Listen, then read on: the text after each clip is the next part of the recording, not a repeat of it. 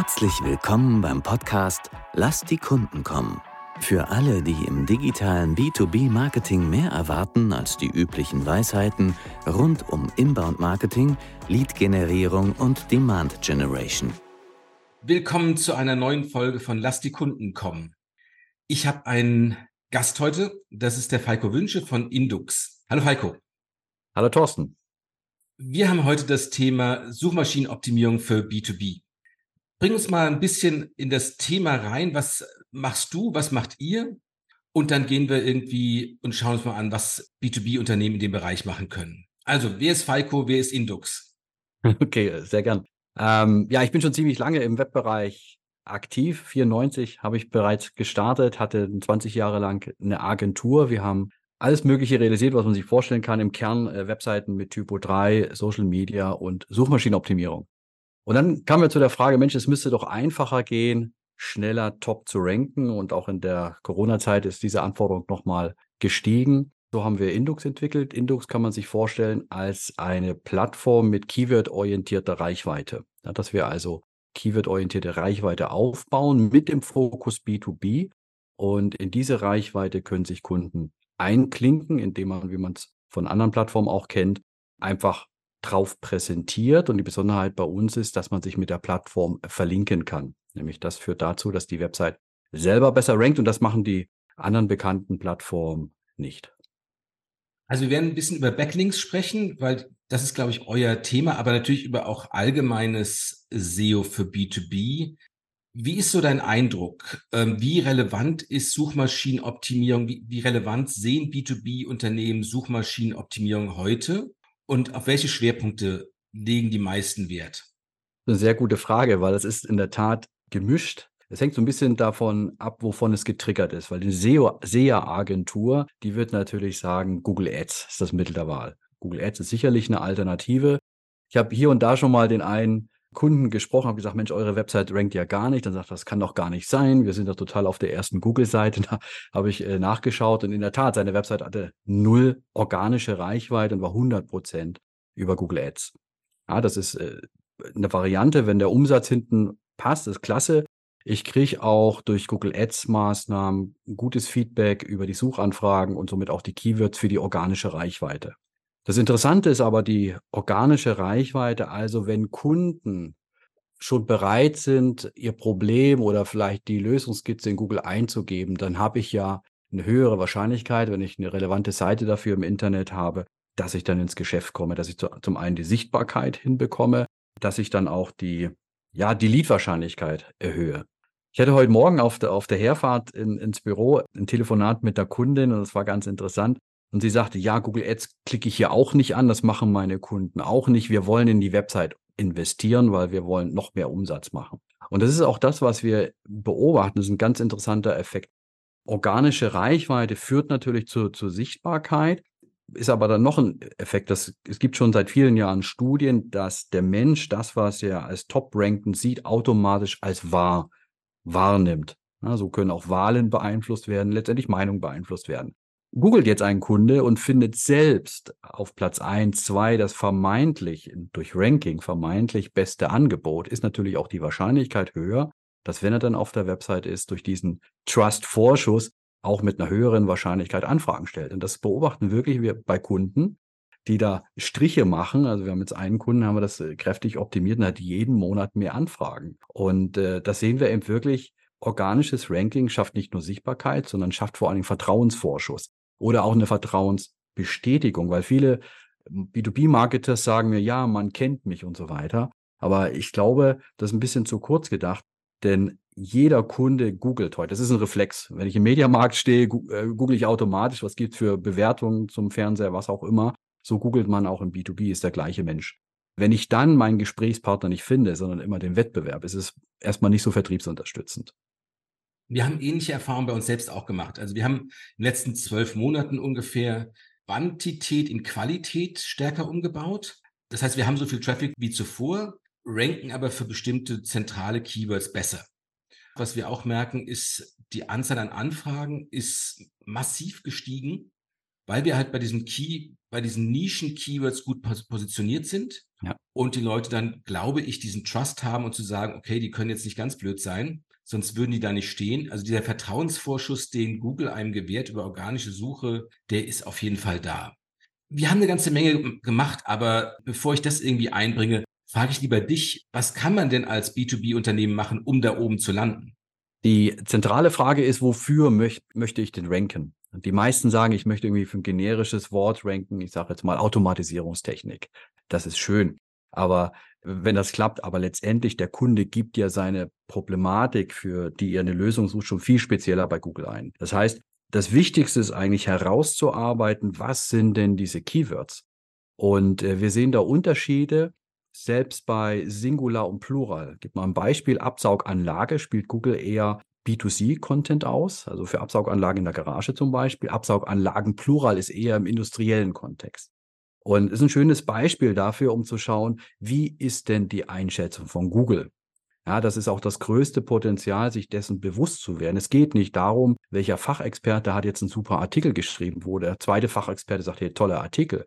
Es geht einzig und allein um die Einschätzung von Google. Im B2B-Bereich haben wir auch zusätzlich die Schwierigkeit, dass Begrifflichkeiten, ich nehme es mal zum Beispiel mal Pumpen, ja, der Begriff, den gibt es im industriellen Umfeld mit speziellen Anbietern, den gibt es aber auch äh, im Aquariumbereich. Und das muss ich herausarbeiten. Den Vorteil, den wir jetzt haben, Kunden haben gelernt, mit der Suchmaschine umzugehen. Die geben in der Regel noch ein zweites und drittes Keyword hinzu. Ich sage es mal Hersteller, Beschriftungsleser, ein Anwendungsbereich, ja. Und Darauf muss ich mich einstellen. Dann habe ich eine Chance, top zu ranken. Plätze 1 bei Google sind super möglich, haben wir mehrfach für Kunden umgesetzt, wenn ich diese hohe Relevanz habe. Gleichwohl muss ich dann auch an weniger generischen Content vorbei. Generischer Content ist ja nicht nur von den Unternehmen, sondern die ganzen Verlage versuchen eben damit Sichtbarkeit zu bekommen. Ne? Also ich brauche eine Präzision und gleichzeitig habe ich nicht nur besseres Ranking, sondern die Lead-Wahrscheinlichkeit ist ja viel höher, weil mein Content-Angebot passt natürlich dann auch, kann ich nicht trennen, passt dann automatisch viel, viel besser zur Anfrage. Desto länger eine Keyword-Kombination ist, desto eher kommt man nach oben, desto eher klicken die Leute. So eine Problematik, die wir dabei auch immer wieder erleben, ist natürlich, das Suchvolumen ist sehr, sehr, sehr überschaubar. Ich kann bei einem generischen Keyword im B2B-Umfeld, sagen wir mal, 100 bis 300 Suchen pro Monat als wahrscheinlich sehen. Aber wenn ich das dann kombiniere mit Branchenbegriffe, Hersteller, alles, was du gerade gesagt hast, dann rutsche ich ganz schnell in den Bereich von 10, 20 oder gar nicht wahrnehmbar. Ja. Aber trotzdem lohnt es sich ja natürlich in diese, da, dahin zu schauen, in diesem letztendlich Bottom of the Funnel, da wo derjenige in der Lage ist, sein Bedarf konkret zu konkretisieren. Aber wie geht ihr damit um, dass die Volumina so gering häufig sind? Ja, schöner Punkt. Äh, weil die Kunden schauen natürlich immer auch erst nach dem Suchvolumen. Dann sind wir automatisch bei den generischen Begriffen. Ja, jetzt hast du, ich sage mal, 10.000 Mal wird gesucht, aber du hast ja nullmal die Chance, damit zu ranken. Das muss ich verstehen. Wird jetzt nur mal 20 Mal gesucht und ich werde 15 Mal davon gefunden. Ich habe eine ganz andere Verhältnismäßigkeit. Und 15 Mal passt die Suchanfrage zu dem Angebot, dann ist die Lead-Wahrscheinlichkeit viel, viel höher. Das ist, glaube ich, oft eine Falscheinschätzung und da verschenken viele Unternehmen Potenzial, weil sie noch Content zu generisch machen. Dieser generische Content, nehmen wir jetzt mal Beschriftungsleser zum Beispiel ganz allgemein, wenn ich nicht Hersteller nehme, der ist natürlich auch wichtig, weil eine, äh, um jetzt mit diesen speziellen Keywords top zu ranken, brauche ich gegenüber Google eine gewisse Relevanz zu einem Thema. Ne? Da passt auch so eine Wissensseite dazu. Mit der ich werde ich vielleicht kein Geschäft machen. Aber diese Wissensseite zahlt in die Sichtbarkeit der Seite ein, die wirklich für meinen Vertrieb gemacht ist. Also ich glaube, du hast was Wichtiges gesagt, aber einen Punkt würde ich ganz gerne nochmal da, da ergänzen, weil das ist, glaube ich, auch so ein typisches Missverständnis. Man optimiert ja eigentlich nicht für ein einziges Keyword, mhm. weil eine Seite wird auch nicht für ein einziges Keyword gefunden, sondern eigentlich für ein, wir nennen es Keyword-Set. Das heißt, Begriffe in unterschiedlichen Reihenfolgen und in Kombinationen, Plural, Singular etc. Das heißt, auch wenn da jetzt steht, es wird 10, 20 Mal im Monat gesucht, ist es in Wahrheit dann ein paar hundert Mal relevanter Traffic, den ich potenziell abgreifen kann, weil es halt nicht ein Keyword, sondern sag mal zehn Keyword-Kombinationen sind, mit denen man überhaupt ranken kann. Ich weiß, dass ihr sehr viel technisches SEO auch macht. Wie relevant ist technisches SEO heutzutage? Also Punkte wie Geschwindigkeit zum Beispiel, Aufbau einer Seite. Bring uns da mal rein. Ja, ich will nochmal kurz anknüpfen, was du gesagt hast, war auch nochmal ein wichtiger Punkt. Ein Keyword und eine Seite. Das sind natürlich viele Keywords. Aber das ist auch nochmal ein Riesenpotenzial und gleichzeitig eine gewisse Herausforderung, die Content-Architektur auf einer Website zu definieren, die Entscheidung zu treffen, unter, auf welcher Webseite konkreter, konkreter URL ist welches Fokus-Keyword mit all den anderen Keywords. Also eine gute Seite hat mindestens noch zehn weitere Keyword-Kombinationen auf der ersten Google-Ergebnisseite. Und wo schaffe ich die Abgrenzung zu einer anderen Seite, damit die sich nicht kannibalisiert, sondern idealerweise durch die, durch die komplementäre Aufstellung und interne Verlinkung gegenseitig stützt. Das ist die Schwierigkeit und das ist das größte Potenzial. Und das unterschätzen, glaube ich, noch viele B2B-Unternehmen. Und da spielt es auch so ein bisschen mit rein, dass die sagen, guck mal, das ist meine Produktseite, die sollen alle, da sind alle Produkte drauf und alle sollen natürlich top ranken. Da muss ich mit dem Skalpell ran muss ich gucken, was sind die Suchanfragen und welche Seite. Das, also ich muss mir immer die Frage beantworten, zu welchem Keyword soll exakt welche Seite und wirklich nur diese eine Seite mit dieser URL von dem Webserver ranken. Wenn ich das sauber aufgeschrieben habe, das haben wir, also wenn man, wenn man das sauber aufgeschrieben hat, dann ist man total weit. Und das ist übrigens das, was wir mit Indux machen. Wenn man sich einloggt, dann gibt es einen Ranking-Pilot.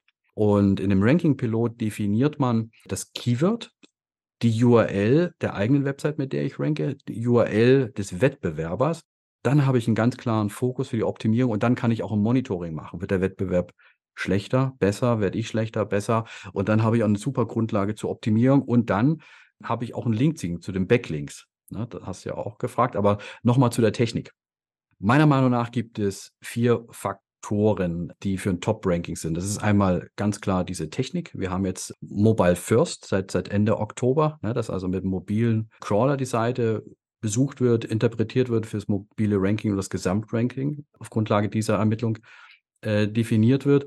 Dann haben wir ganz klar die Backlinks. Das hat jetzt Google auch endlich mal kommuniziert im Rahmen der aktuellen Gerichtsverhandlungen in den USA.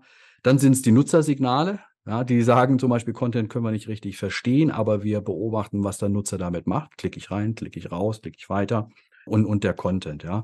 Die Technik, man kann sich darüber ein bisschen streiten, wie weit relevant Technik fürs Ranking ist. Von Sistrix gibt es eine Studie, dass bessere Core Web Vital Werte auch messbar bessere, also unterschiedliche Rankings haben. Ja, ich hatte jetzt äh, kürzlich eine Website mir angeschaut.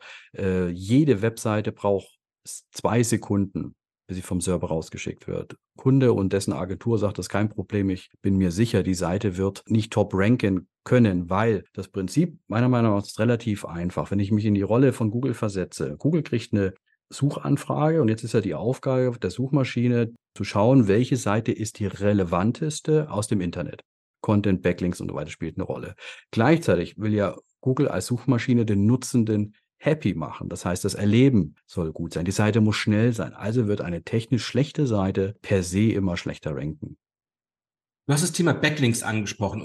Backlinks allgemein werden unterschätzt, weil sie natürlich auch sehr, sehr schwer zu generieren sind. Ja. In früheren Zeiten wurden weit mehr Links gesetzt, ist so mein Eindruck. Die Leute haben mehr geblockt und auch über andere Unternehmen mal oder Newsbeiträge, was auch immer was verlinkt. Im gewissen sind sie, glaube ich, auch weniger relevant, als sie mal waren. Auf der anderen Seite sind sie natürlich immer noch hochrelevant. Wie siehst du da A, die Entwicklung und wie siehst du die Möglichkeiten für ein B2B-Unternehmen, Backlinks nachhaltig zu generieren? Was kann man machen? Zu dem Thema Backlinks, was wir sehen, Backlinks sind enorm relevant, um zu zeigen, dass eine Website Relevanz im Internet hat. Und ich brauche gar nicht viele Backlinks, sondern ich brauche ein, zwei starke Backlinks von hochthematisch passenden Webseiten mit einem hohen Trust-Faktor. Das machen wir bei Indux. Das ist so ein bisschen unsere, un, unsere Stärke. Und wir sehen, wenn wir eine Website verlinken, wir ziehen die immer nach vorne ist nirgendwo ein Trick dabei, das ist alles sauber ausgezeichnet, das ist auch oft diskutiert, No-Follow-Link, UCG-Link, Sponsored, was auch immer. Ich habe einen LinkedIn-Post gemacht, Link, ein Link ist ein Link ist ein Link. Und das ist auch das, was wir sehen. Wir haben noch nie etwas anderes gemacht als ein No-Follow-Link.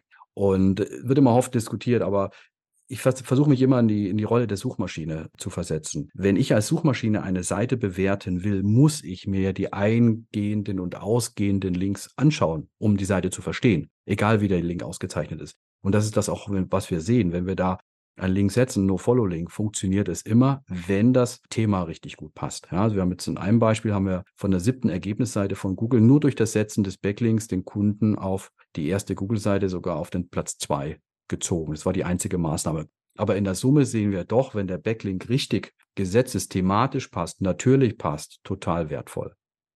Ich bin so ein bisschen neidisch, ehrlich gesagt, weil bei unserer ganzen Suchmaschinenoptimierung, wir haben so viele Sachen gleichzeitig gemacht, dass ich gar nicht mehr unterscheiden kann, was hat was gebracht. Ja. Also so eine Aussage, wie du gerade getroffen hast, also wir haben einen Link verändert und daraufhin ist es nach oben gestiegen. Nehmen wir mal zum Beispiel das, was wir mit den Fiverr-Links sozusagen gemacht haben, äh, gemeint hast. Wir hatten eine Reihe von schlechten Backlinks, ja. die wir dann über Google abgewertet haben. Das ist dieses Disavow-Tool. Ja. Das war nicht so dramatisch viele, ich sag mal so 20, 30, glaube ich, waren das. Hat das jetzt einen Unterschied gemacht? Nein. Oder ja, ich weiß es nicht ganz genau. Ja. Weil man halt üblicherweise sehr viel auf einmal macht. Erstens und zweitens, weil Google eine ganze Weile braucht, häufig, um solche Hintergrundarbeiten, nenne ich es jetzt mal, ja zu bewerten und dass es sich wirklich auf die ganze Webseite auswirkt. Also sprich, wenn ich ein Vierteljahr Lag habe zwischen ja. meiner Handlung und äh, der Reaktion von Google, dann ist es schwer nachzuvollziehen, welche Handlung war es denn, wenn ich mehrere gemacht habe. Ja. Wie kann man das besser machen, als wir es vielleicht getan haben an der Stelle? Weil natürlich mit viel Aktionismus und Initiative sehr viel auf einmal passiert ist, auch passieren musste, ehrlich gesagt äh, am Ende sich auch gelohnt hat. Aber ich wünschte mir, ich könnte sagen, das hat das gebracht, hat 10 Prozent gebracht und das hat 50 Prozent und 20 und ja. das hat ich was gesagt. Wie, wie, wie geht ihr damit um? Also das bleibt schwierig. Also im Prinzip würde ich es auch so machen wie du. Ne? Wenn man jetzt nach vorne kommt, dann muss ich an, an verschiedenen Maßnahmen arbeiten. Die Kunst ist ja von diesen vielen Einzelmaßnahmen möglichst viele richtig zu machen.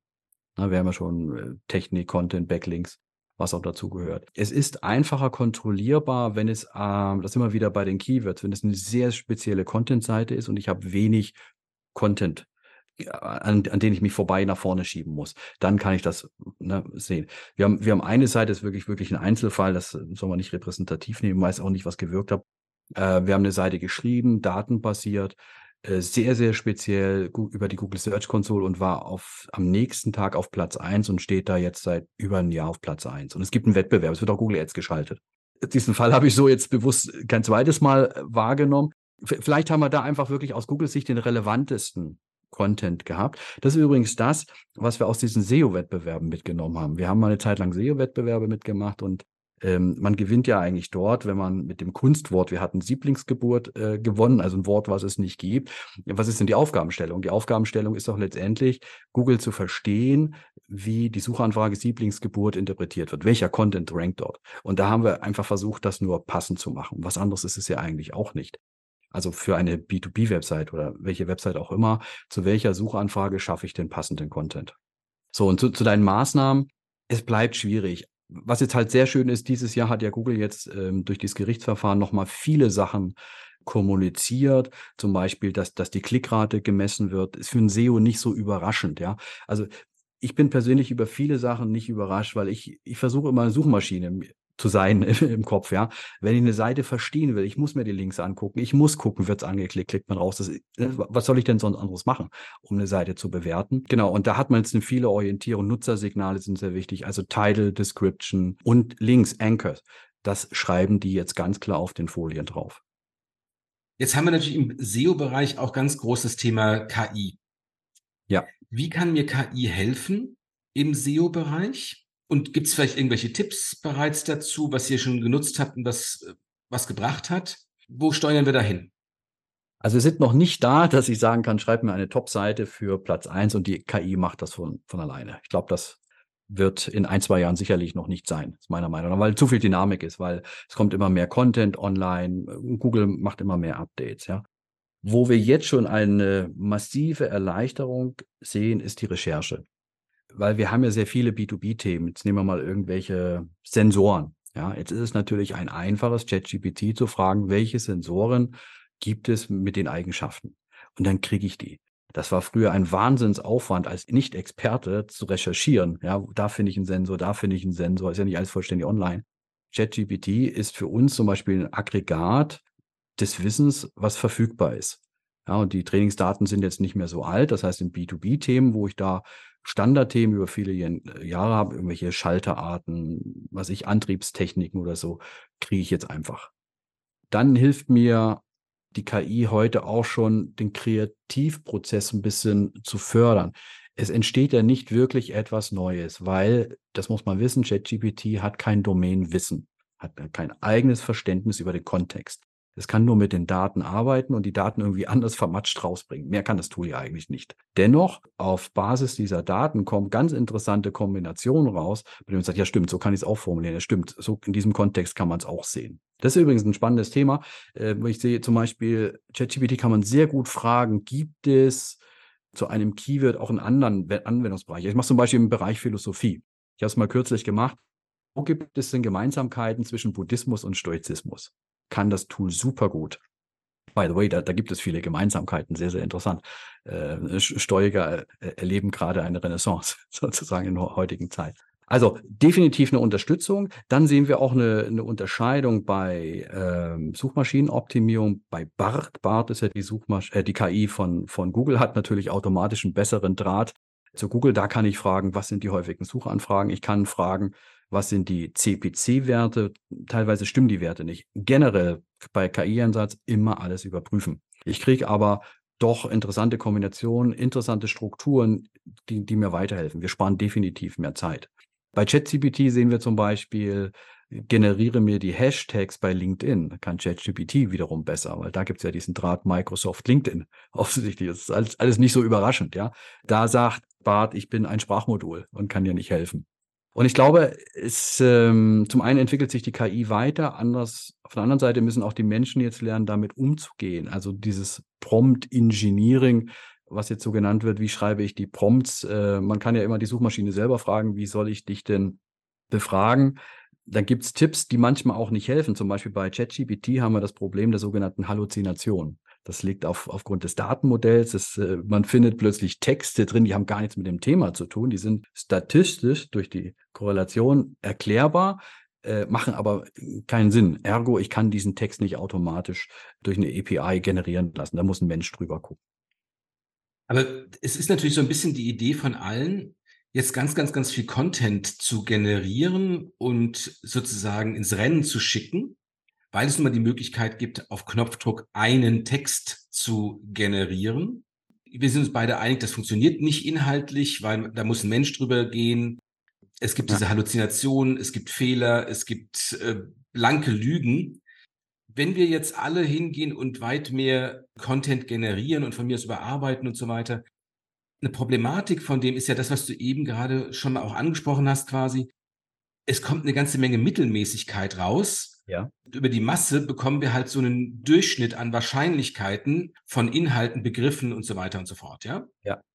Was glaubst du denn, oder vielleicht habt ihr schon erste Erkenntnisse, wie geht Google damit um, dass immer mehr Content und wahrscheinlich auch immer mehr mittelmäßiger Content sozusagen auf die einströmt, den sie bewerten müssen?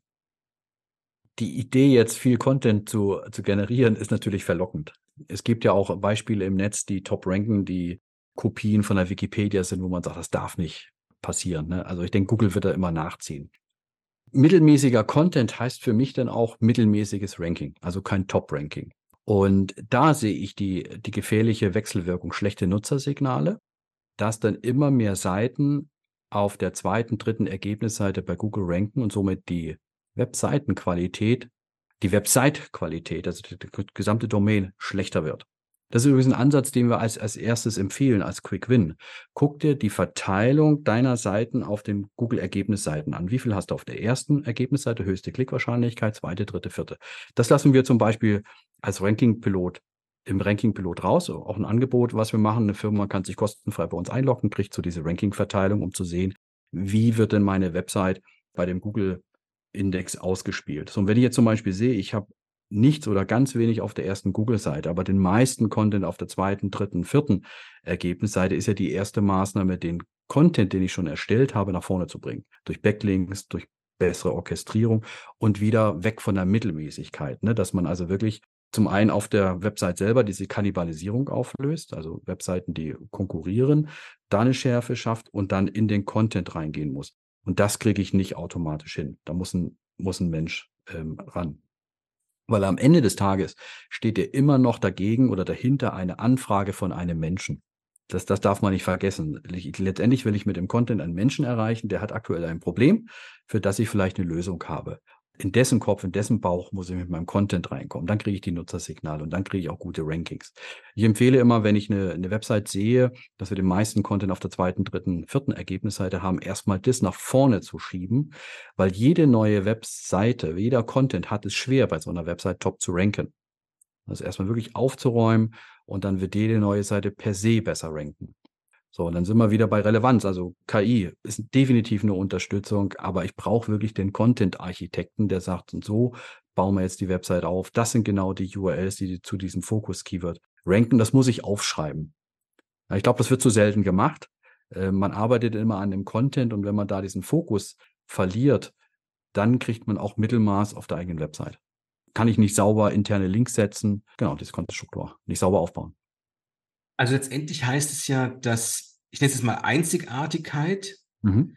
bestimmte Aspekte, die halt nicht auf 100.000 Webseiten zu finden sind, dass ich die reinbauen muss und mich nicht darauf verlassen kann, dass das, was sozusagen jeder über mein Thema schreibt, mich als einzigen nach vorne bringen würde und die anderen, die ähnliches geschrieben haben, die bleiben dann auf den hinteren Seiten ja. der Suchergebnisse.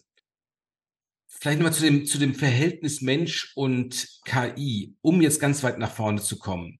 Wie kann es, wie kann der Prozess aussehen, dass ich eine hohe Chance habe, jetzt rein im Sinne von Content SEO nach vorne zu kommen, weil Google sagt, okay, das ist jetzt etwas, was irgendwie ein bisschen beso was besonders ist, was Aspekte ja. hat, die sonst, aber was trotzdem auch zur allgemeinen Diskussion passt. Wie kann mein Prozess da aussehen? Ja, also entscheidende ist, der Dirigent ist und bleibt der Mensch auf absehbare Zeit. Ich muss wissen, wofür brauche ich welchen Content. Dann sehe ich KI aktuell nur dafür, das zu tun, das abzunehmen, was ich als Mensch auch tun könnte, nur mit viel mehr Zeit. Zu recherchieren, andere Formulierungen zu überlegen, ja. Für, mich, für viel mehr sehe ich KI nicht. Und das ist natürlich, das darf man auch nicht verkennen, natürlich eine, eine wahnsinnige Zeitersparnis. Ja, diese ganze Recherche oder Zusammenstellung oder wenn ich Formate äh, mache, ne? zum Beispiel jetzt, wenn ich ein Media-Wiki habe, kann ich sagen, gib mir diesen Text strukturiert im Media-Wiki-Markup raus. Kann ich einfach rüberkopieren. Das spart so viel Zeit. Dafür ist ChatGPT super klasse. Aber mehr aktuell eben nicht. Wobei man natürlich ein bisschen dealt man letztendlich Schreiben gegen Redigieren. Ja. Das heißt, der Mensch muss halt dann diese großen oder relativ großen Texte redigieren und überarbeiten und auf Keywords und relevante Begriffe ausrichten. Auch das ist eine ganze Menge Arbeit. Absolut. Was wir machen, da kann man wieder andere Tools verwenden. Wir orientieren uns von dem Kern-Content an den ersten fünf Plätzen bei Google, weil da hat Google eine Einschätzung vorgenommen. Zu dieser Suchanfrage sind das die ersten fünf Plätze, die unter anderem wegen des Contents dort ranken. Da versuchen wir gleich zu ziehen, plus etwas Uniques zu haben, sodass Google sagt, ach guck mal, die haben noch zum Thema nochmal eine Ergänzung. Finde ich auch interessant, die Seite. Genauso arbeiten wir da auch. Und ich glaube, ein wichtiges Signal, was du da gerade gesagt hast, ist, sind diese Top 5. Mhm. Man ist schnell versucht, sich zu breit zu orientieren im Sinne von Top 10, gar Top 20. Ja. Oder auch im Vergleich zu, also es gibt ja diese gemischten Ergebnisseiten, wo ich ein paar Herstellerseiten habe, wo ich ja. Wikipedia drin habe, wo ich vielleicht noch eine Shop-Seite drin habe, Blogbeiträge und so weiter, wo Google sich nicht so richtig entscheiden kann, um was geht's da? Und wenn ich dann mich an den Top-Beiträgen optimiere, dann sollte ich mich nicht unbedingt an dem Shop-Seite oder an Wikipedia orientieren, da komme ich eh nicht vorbei, sondern an vergleichbaren Seiten wirklich. Genau. Ja, also ich, ich glaube gar nicht mal, dass Google sich nicht en entscheiden kann. Manchmal ist es vielleicht schwer anhand des Begriffes, sondern dass Google versucht, auf der ersten Seite ein ausgewogenes Verhältnis von konkreten Angeboten und Wissensangeboten zu haben. Also diese Content-Formate unterschiedlich zu haben. Ne? Und das ist auch nochmal eine spannende Frage, wenn ich jetzt mir ein Keyword nehme, was ist denn die Search Intent? Möchte ich mich erstmal informieren? Gerade im B2B-Bereich, wir haben wahnsinnig viel Technologie und wir sehen dort wirklich viele Suchanfragen, die möchten wissen, was heißt denn diese Abkürzung? Was, verstehe ich denn unter dieser oder andere Technik? Was kann diese Software? Ja, ich bin noch längst nicht bereit zu kaufen oder Kunde zu werden, möchte mich erstmal informieren. Und dann für ein B2B-Unternehmen ist es schon spannend zu wissen, wo ist denn sein Kunde in der sogenannten Customer Journey? Wo hole ich den ab? Ich würde immer erstmal natürlich mit der vertriebsorientierten Geschichte beginnen, weil ich will Links haben. Und wenn ich dann noch Zeit und Geld habe, dann bauen wir das, den Content Cluster äh, drumherum auf. Genau, ich glaube, die Zeiten, dass man, das hast du am Anfang auch schon gesagt, dass man Suchmaschinenorientierung betreibt, um einfach viele Besucher zu bekommen, egal für was, das ist einfach vorbei. Ja. ja, sondern wir wollen relativ viele Besucher haben, für Keywords, die für den Kunden relevant sind, ja. die ihn in der verschiedenen Phase seiner Customer Journey auf unsere Anbieterseite irgendwie bringt. Mhm. Dann haben wir noch die Aufgabe, den da zu halten und weiter zu informieren und so weiter, ja. Oder halt immer wieder auf unsere Seite bringt, wenn er dann später ein bisschen mehr weiß. Ich glaube, Suchmaschinenoptimierung ist da letztendlich eine sehr, sehr gute, sehr wichtige Unterstützung, aber kein Allheilmittel. Für eine Lead-Generierung. Genau, also weil es da unterstützt halt wirklich, dass ja. die Leute auf die Seite kommen. Ja. Aber es ist nicht das Ziel an sich, äh, die beste Suchmaschinenoptimierung zu haben im Sinne von massenhaft Traffic. Richtig. Das haben wir ja bei den Core-Updates gesehen. Zum Beispiel ist es Helpful Content, was auch immer. Gab es ja verschiedene Updates. Ne? Also Google hat es genau angeschaut. Was macht denn die Seite und was sind denn die Nutzersignale? Und ich tue mich einfach ungleich leichter, man bei einer B2B-Website, wenn ich auf vertriebsorientierte Keywords setze, dort auch eine Chance habe, dass ich dem Besucher etwas anbieten kann und sogar eine Anfragemöglichkeit gebe. Ja, wenn vom, vom Bedarf, also ich sage immer, der, der Google-Suchschlitz ist ja eigentlich ein Kummerkasten. Ich gebe dort meine Probleme ein. Ja, und da, da suche ich eigentlich die Lösung. Wer, wer das beste Rezept oder die beste Lösung für Google? Und dann kann ich das durchdeklinieren. Und ich brauche halt wirklich die komplette Pipeline von der Suche bis zum Lead. Dann habe ich unterwegs auch die richtige Bestätigung für Google durch Nutzersignale, dass der Content gut ist. Ja, die, die ersten Seiten, die, die variieren ja auch immer, Platz 1, 2, 3, weil Google einfach testet. Ja, habe ich dort den richtigen Content gespielt? Ja, wir sehen das auch, wenn wir eine Seite neu hochschießen, dann geht es relativ schnell ganz nach vorne, dann fällt es nach unten und baut sich langsam wieder auf, um, um diese Bestätigung zu haben. Und da tue ich mich natürlich leichter, wenn ich, wenn hinten draus der Vertrieb für an, an also für, für Leads wartet. Da kann ich dann die Pipeline viel, viel besser optimieren, als wenn ich sage, komm, ich erkläre mal ein Wissensthema. Also ich würde ihm raten, damit nicht zu beginnen, weil da gibt es die ganzen Verlage, Blogs, was auch immer, die ganzen Plattformen, die Content produzieren, die jetzt vielleicht gar nicht so primär den, den Vertriebsansatz haben, aber die wollen halt Sichtbarkeit zu diesen Themen haben. Und das sind auch nicht selten starke Domains mit starken Backlinks, an denen muss ich vorbei. Das kostet also, oder dieser Traffic, der schwer konvertiert, ich kriege gleichzeitig auch nur mit höherem Aufwand diesen Traffic überhaupt hin? Und dann muss ich mir die Frage stellen, bringt es das, lohnt sich das? Vielleicht so als Abschlussfrage, dieses Helpful Content Update, das ist ja, ich weiß nicht, wie viel davon es gab, aber es gab gerade vor kurzem eins, mhm. vor vier Wochen, sechs Wochen würde ich jetzt mal so schätzen, du hast es vielleicht besser im Blick. Bei uns hat es wieder deutlich dazu geführt, dass wir mehr Traffic bekommen haben, ja. was auch mehr relevanten Traffic in dem Moment heißt. Ja. Was sieht denn Google als Helpful Content und wie kann ich mich dafür wirklich positionieren? Ich glaube, du hast ein schönes Beispiel gebracht mit eurer Website und vielleicht auch eine Beantwortung der Frage, wo hole ich den Kunden ab? Ich glaube, euer Thema ist, du holst den Kunden ab, indem du ihnen erstmal Wissen vermittelt, Verfahren erklärst. Schaffst dadurch Vertrauen. Bleibt auf der Website, ach Mensch, stimmt, so kann man das Thema angehen. Der scheint Ahnung zu haben, den frage ich mal an. Also das, was man früher klassisch durch Vorträge hat auf Konferenzen. Lieber Zuhörer, ich erkläre dir mal, wie die Welt funktioniert. Aha, der Referent hat Ahnung, den frage ich an. Ich glaube, das machst du mit deiner Website. Das ist definitiv helpful Content. Im B2B-Bereich, denke ich, ist das eher selten. Und du bist ja auch ein B2B-Unternehmer, ich denke jetzt mal immer so an Produkte, Sensoren oder so. Ja. Mhm. Da, wenn ich mir das vorstelle, da weiß der Kunde, der Einkäufer eigentlich relativ schon gut was ist. Jetzt, wenn er zum Beispiel ein Laserdistanzsensor zum Beispiel, ne, dann weiß er, dass ich brauche einen. Wer bietet das denn an? Und dann brauche ich einen anderen Content. Ja, dann sind es eher die Funktionen und so weiter. Aber wir orientieren uns einfach an den, an den ersten Plätzen, wie es momentan die Einschätzung von Google. Wir haben da jetzt auch immer mehr zu tun mit den äh, Plattformen. E-Commerce kommt dort nach vorne, das, was ich direkt abverkaufen kann. Ich sage jetzt mal im Sensorikbereich oder im Normteilebereich. Das sind Standards, die kann ich online verkaufen und dieser Content ist dann meist über sehr, sehr starke Websites. Und da muss ich vorbei und dann sind wir wieder, was wir eingangs hatten. Ich muss genau herauskriegen, habe ich denn ein bestimmtes Anwendungsszenario, wo ich den Kunden holen kann. Wir haben, bei einem Kunden haben wir ein schönes Anwendungsszenario und zwar können Touch-Displays irgendwie seit längerem nicht so gut geliefert werden. Und Folientastaturen scheinen ähnlichen Anwendungszweck zu haben und die Kunden fragen Folientastatur oder Touch. Und das ist zum Beispiel, wo wir auf eins sind. Das ist auch ein schönes Beispiel, den Kunden dort abzuholen, wenn er sich fragt, Folientastatur oder Touch oder äh, Faserleser oder CO2-Laser, wenn ich Blech schneiden will. Er sucht eine Lösung, kann aber sein Problem gut beschreiben. Und wenn ich dann als B2B-Unternehmen sage, ja genau, für, für deine Problemstellung habe ich die Lösung, ist das zum super Anker zum Content produzieren.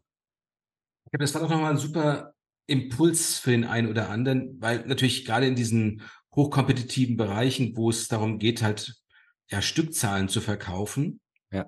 wie zum Beispiel Sensoren, da ist es natürlich in der Tat so, dass ich mit Profis zu tun habe, die nicht seitenlange Exzerpte lesen würden, was ein Sensor kann und äh, was die einzelnen Sensorarten unterscheidet, das wissen die alles. Die brauchen relativ schnell ihre Informationen über Dimensionen und Reichweite und etc., also die ganzen Technikdaten.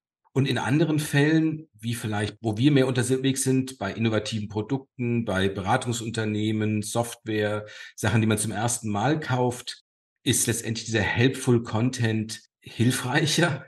Absolut. Einfach weil die Leute da länger sich mit beschäftigen müssen, bis sie halt eine Entscheidung treffen können. Genau, als Entscheidungshilfe. Perfekt, genau. Ja, wa, wa, was gibt es denn? Was habe ich denn für Optionen? Und das ist auch gewünschter Content, weil man möchte nicht gleich einen Vertriebler an der Backe haben. Ja, man will erstmal in Ruhe recherchieren, einen Überblick verschaffen, um dann, ja, selbst entscheiden zu können als Kunde, wer darf jetzt mit mir reden. Ja, absolut. Ich meine, wir beide sind ja im gewissen Sinne auch Vertriebler als Unternehmen, ja. als Unternehmer. In der Tat, die Leute wollen mit uns reden, wenn sie verstanden haben, das ergibt irgendwie Sinn und die haben wohl irgendwas verstanden, so wie du es auch gerade gesagt hast. Vielen lieben Dank, Falco. Gerne. Als kleiner Hörerservice würde ich nochmal sagen, Indux schreibt sich mit zwei U, I, N, D, U, U, X. Wenn man nach euch sucht, nach, vor allem nach Industriebegriffen, dann hat man eine ganz gute Chance, bei euch rauszukommen, äh, sei es über Laser, sei es über irgendwelche Schneidemaschinen und so weiter. Da sieht ja. man immer wieder Indux weit oben ranken, weil ihr so eine Art von Industrie, Wikipedia, meines Erachtens seid. Genau, super. Vielen lieben Dank, Falco. Und für alle Hörer geht es in zwei Wochen weiter mit äh, der nächsten Folge von Lass die Kunden kommen. Vielen Dank und bis bald. Danke, Falco. Danke, Thorsten. Ciao in die Runde. Tschüss. Schön, dass Sie heute eingeschaltet haben bei Lass die Kunden kommen. Sollte Ihnen der Podcast gefallen, freuen wir uns über eine 5-Sterne-Bewertung. Dies hilft anderen, diesen Podcast auch zu finden. Wenn Sie Fragen, Anregungen oder Themenvorschläge haben, kontaktieren Sie uns gerne über www.chainrelations.de. Chain Relations in einem Wort. Sie können sich direkt mit Thorsten Hermann auf LinkedIn vernetzen, ihm folgen und dort an spannenden Diskussionen mit ihm teilnehmen. Thorsten schreibt man ohne H und Hermann mit zwei R und zwei N. Jetzt sagen wir Tschüss auf Wiedersehen und bis zum nächsten Mal.